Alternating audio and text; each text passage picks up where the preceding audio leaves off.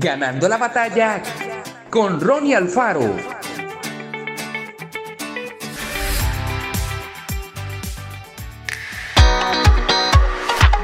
¿Quién dijo que era fácil estar en el lugar de Abraham?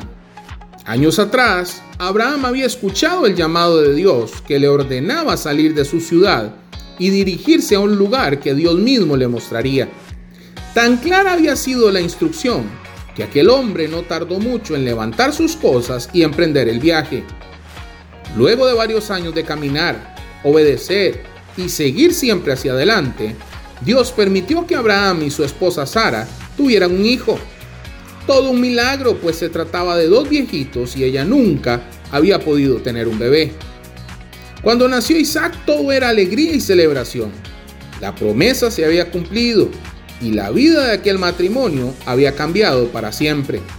Sin embargo, Dios le pidió a Abraham que hiciera algo muy extraño, sacrificar al pequeño.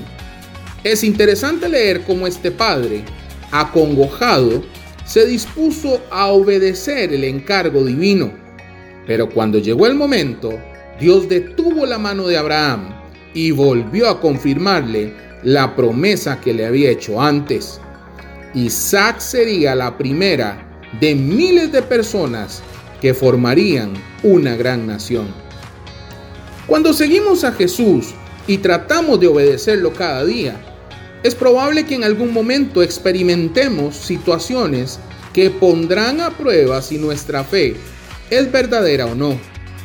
Quizás al principio no entendamos por qué nos ocurre esto o aquello, pero lo comprenderemos a su debido tiempo si mantenemos una actitud de obediencia, confianza y búsqueda de Dios. Abraham tenía una relación personal con Dios, eran amigos. ¿Tenemos una amistad con Dios o solo tratamos con Él de vez en cuando? Que Dios te bendiga grandemente.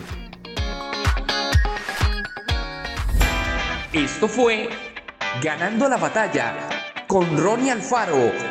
Y recuerda, síguenos en Spotify y en nuestras redes sociales para ver más.